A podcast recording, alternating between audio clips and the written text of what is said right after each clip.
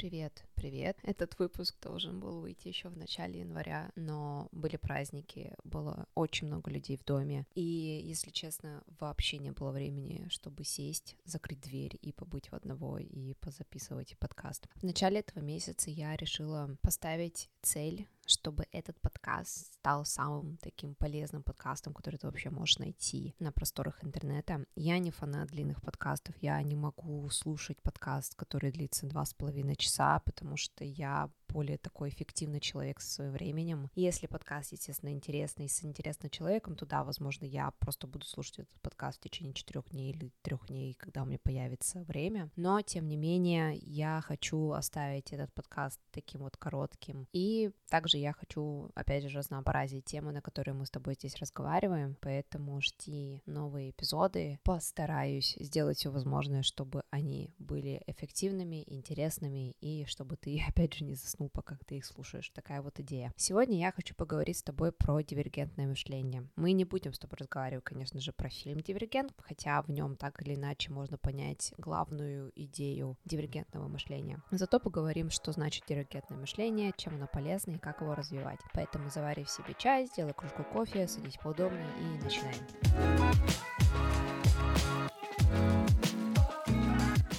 Что такое дивергентное мышление? Вкратце, это креативное мышление, которое позволяет найти альтернативные и неординарные подходы к решению той или иной проблемы. Такое мышление позволяет сгенерировать наибольшее количество нестандартных и неожиданных идей. Чаще всего мы используем дивергентное мышление, когда ищем идеи для стартапа, думаем, как продвигать бизнес в социальных сетях или какой контент может заинтересовать большинство людей. По словам психолога Джои Гилфорда, мы используем два типа мышления, когда пытаемся решить ту или иную проблему. Дивергентное и конвергентное. Дивергентное мышление помогает отвечать на открытые вопросы из серии «Чем заняться в эти выходные?», а конвергентное — на закрытые, у которых есть только один правильный ответ. К примеру, какая страна полностью перешла на биткоин? В то время, когда мы используем конвергентное мышление, чтобы прийти к одному умозаключению, дивергентное мышление позволяет нам подобрать самые оригинальные и нестандартные способы решения проблем. Конечно же, есть тест, который может проверить, как у тебя развито дивергентное мышление. Ссылку я оставлю в описании этого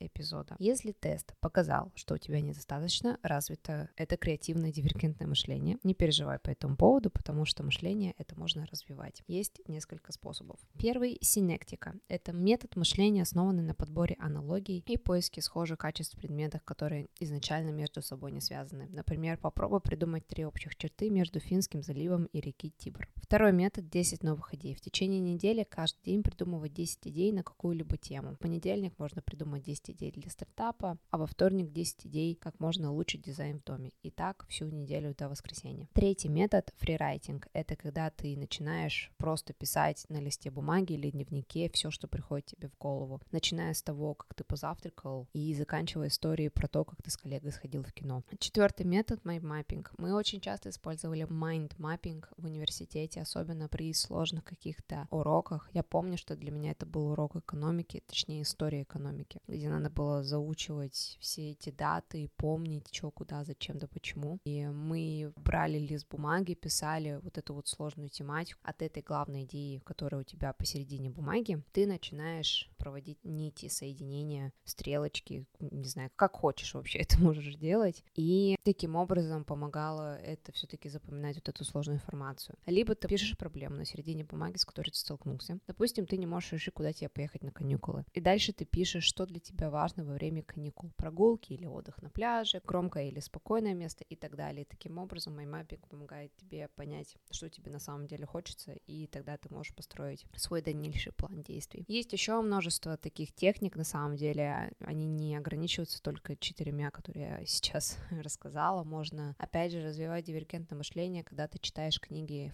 фантастику или литературу, которая заставляет твой мозг создавать вот эти вот картинки героев, как они выглядят, как они одеты, чем они занимаются, где они живут и так далее. Можно, опять же, ходить на всякие разные нетворкинги с людьми и тупо делать брейнсторм, когда ты сидишь и пишешь всякие разные идеи, которые тебе приходят в голову. Либо ты берешь определенный предмет в доме и думаешь, как он может использоваться в альтернативных случаях. Допустим, если у тебя есть теннисный мячик, ты можешь подумать, как его использовать. Ты его можешь использовать как массажный мячик, ты его можешь использовать при игре в теннис, ты можешь его использовать при игре с собакой, ты можешь использовать этот мячик как декорацию в доме и так далее. Тоже такая прикольная техника на самом деле. Надеюсь, тебе этот эпизод понравился. Не забывай делиться подкастом с своими друзьями и близкими. С тобой была Катя, и до скорой встречи.